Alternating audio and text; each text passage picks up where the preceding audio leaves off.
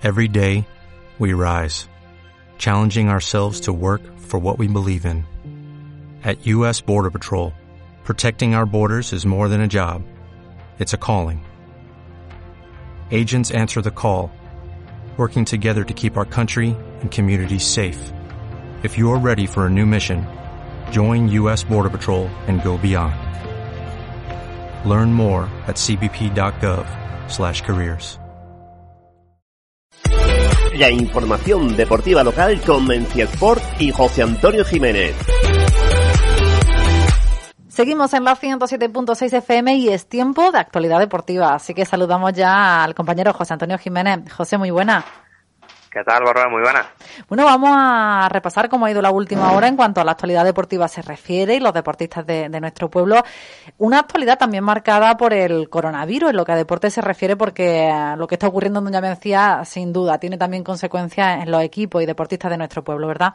Efectivamente, y quizá uno de los más perjudicados, o el más perjudicado va a ser el Atlético Menciano Cadete ya que en este desde finales de marzo y también en estos primeras en estas dos primeras semanas de abril pues se concentraba el 70% ¿no? de los partidos de esta primera fase eh, con muchos aplazados a finales de, año y también a comienzos de este 2021 y coincidiendo con la Semana Santa pues se quería aprovechar no para disputar hasta tres jornadas por semana algo que, que ha hecho que el equipo cadete se vaya a quedar sin opciones de jugar por, por cotas mayores y por el ascenso ya que debido a la situación que tenemos en el municipio, tan solo ha disputado siete de los 14 partidos, que es el total de esta primera fase, por lo que la Federación Andaluza le va a aplicar la, circular número 12 en teoría, lo que hará que peleará en el segundo tramo de la competición, donde esperamos que todo mejore nuestro pueblo y dentro de dos o tres semanas puedan arrancar esta segunda fase donde ya van a luchar por eludir el descenso, ya que con tan solo seis puntos y siete partidos disputados es prácticamente imposible ¿no? que, la federación tome una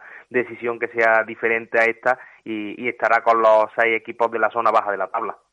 Bueno, esa es la situación en el cadete del Atlético Menciano. Ahora mismo los equipos base no están entrenando ninguno, ¿no? Ni de fútbol ni de fútbol sala. Efectivamente, está todo paralizado hasta categorías senior, que sí por, por diferentes directrices de la Junta sí tenían permitido entrenar, pero han estado de, de parón las últimas dos semanas y medio y si van a retomar los entrenamientos tan solo los equipos años esta próxima semana, eh, ya que parece que se ha apaciguado un poco la situación. Eso sí, las categorías base desde juveniles para abajo, todas siguen paradas una semana más y, y esperemos a ver qué pasa la próxima semana. Lo que está claro que esta semana, la primera de, de abril, tampoco tendremos ni entrenamientos ni partidos para los equipos en categorías base para menores de 16 años. Como decía, sí que retoman el entrenamiento los equipos senior del Club Deportivo Menciana Paga y vámonos, porque además me parece que hay partido ya este fin de semana. Efectivamente, los dos equipos senior tienen partido, tanto el masculino como el, el femenino. Eh, y eso, tras casi tres semanas de inactividad, serán los primeros conjuntos en volver a los entrenamientos este próximo miércoles. El senior masculino que visitará el sábado a las 5 de la tarde en la jornada 16 al Deportivo Peñarroya mientras que el senior femenino pues vaya última jornada, va a tener una última jornada típica en horario unificado el domingo a las 6 de la tarde. El equipo de Luis Lama jugará en casa, donde vencía ante el Córdoba Patrimonio. Lástima que, que será sin público, puerta cerrada y con todos los condicionantes que está dejando eh, la situación de, del COVID en nuestro pueblo. Y hacemos un resumen rápido. En la última jornada, Menciana ante Córdoba Patrimonio, Deportivo Peñarroya ante Cajasú Deportivo Córdoba. Menciana y Peñarroya llegan igualados a puntos. Eh, los resultados entre ambos, ambos equipos, cada uno ha ganado un partido por diferencia de un gol, por lo tanto nos tenemos que ir a la diferencia de goles general. Para que Menciana sea campeón de liga tiene o bien que ganar y que Peñarroya empate o pierda, o bien si Peñarroya gana, el equipo menciano tiene que ganar por ocho goles más de los que lo haga el Deportivo Peñarroya.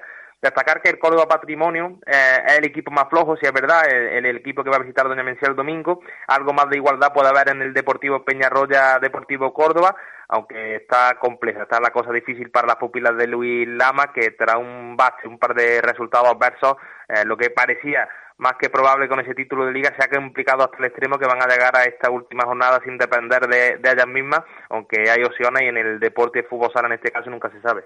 Un domingo de infarto el que vamos a tener entonces por delante el próximo fin de semana, pero eso sí, a puerta cerrada, ¿no? Los encuentros.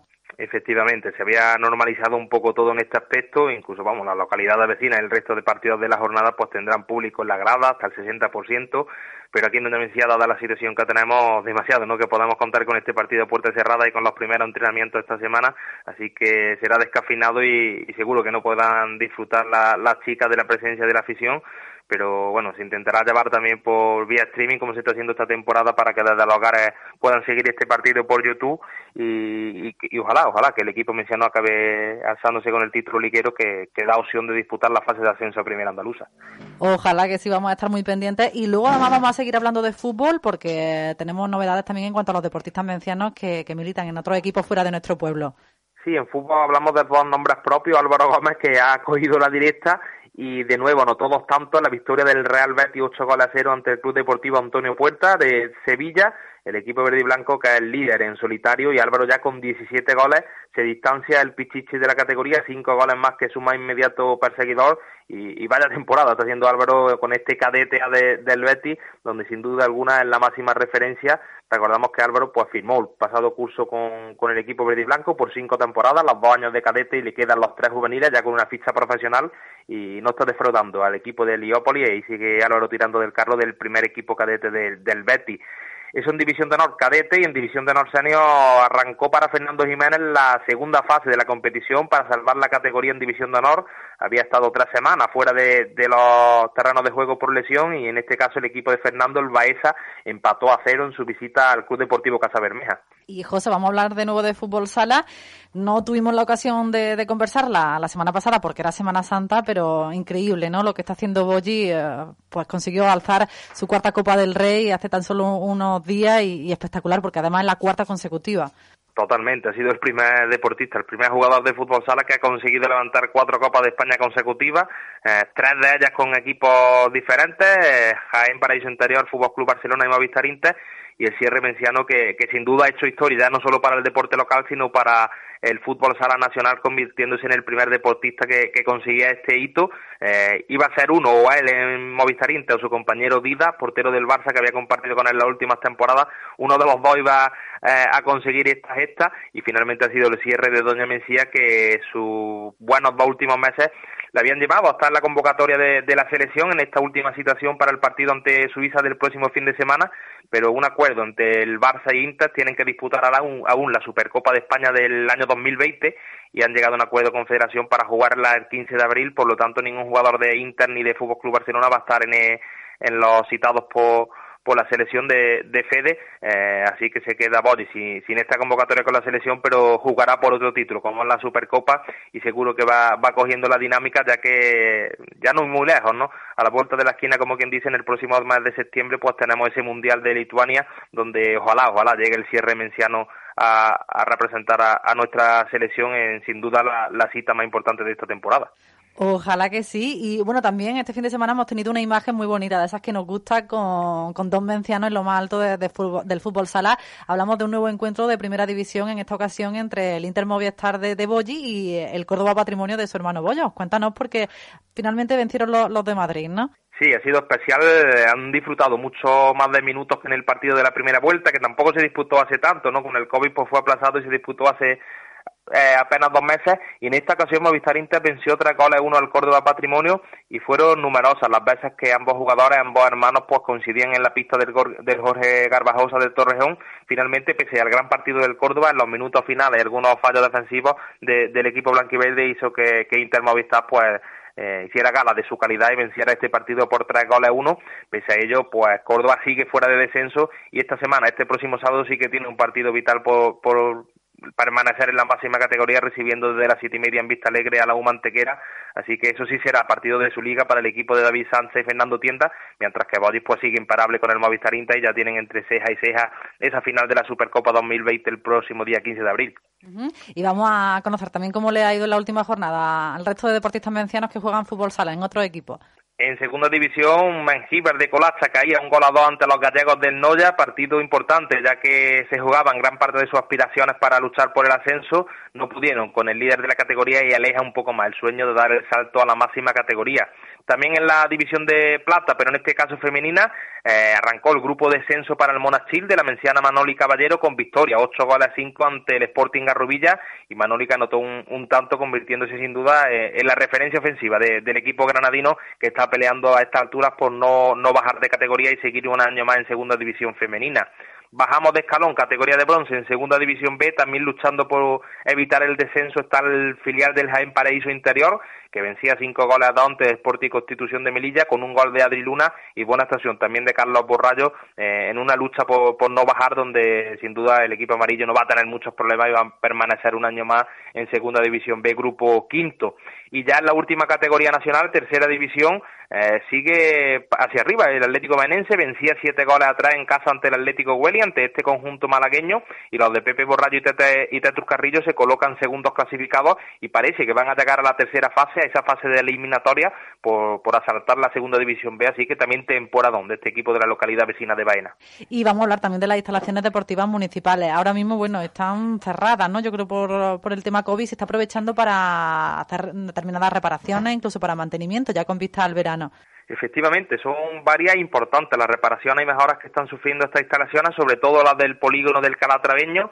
En el campo de fútbol está haciendo la actuación masonada, donde se van a reparar casi 100 metros de, de la lona, de las uniones y juntas del césped en mal estado, ya que los cambios bruscos de temperatura que solemos tener en esta época del año, los primeros meses del año, hacen que este tapete pues se vea desmejorado eh, con el paso del tiempo y ya se han colocado 100 metros. Eh, este mismo lunes, pues la empresa encargada del mantenimiento del campo de fútbol ha colocado hasta 100 metros y se espera que la próxima semana pues sigan colocando tapetes que, hará que, que estas zonas que estaban un poco eh, más fuera del lugar del campo de fútbol estén ya en perfecto estado y se pueda disfrutar en cuanto la situación del COVID no lo permita. Y por otro lado, también se está actuando la pista de tenis con, con las diferentes capas de pintura que se ha dado a la zona de vestuario y también a, al, al perfil de, de, la, de las redes y la de fútbol sala sí está siendo más, más importante las mejoras ya que se ha pintado toda la instalación, también se están reparando las porterías, las redes y se van a actualizar todas las líneas de juego, así que y bastante eh, importante el cambio de cara que se está efectuando en todas las instalaciones deportivas, pero sobre todo en la del campo de, de fútbol y las dos pistas del Calatreveño. E incluso, según hemos visto, a través de redes también se está interviniendo ya en la zona jardinada de, de la piscina. Efectivamente, en la última semana lleva ya prácticamente un mes trabajando eh, los trabajadores municipales de la Delegación de Deportes en la piscina municipal para tener todo a punto de cara al verano y, esperamos que la situación mejore y nos deje disfrutar tanto de la piscina municipal como de estas instalaciones deportivas que, están cogiendo muy buena cara y, apetecible hacer deporte con el tiempo que está llegando.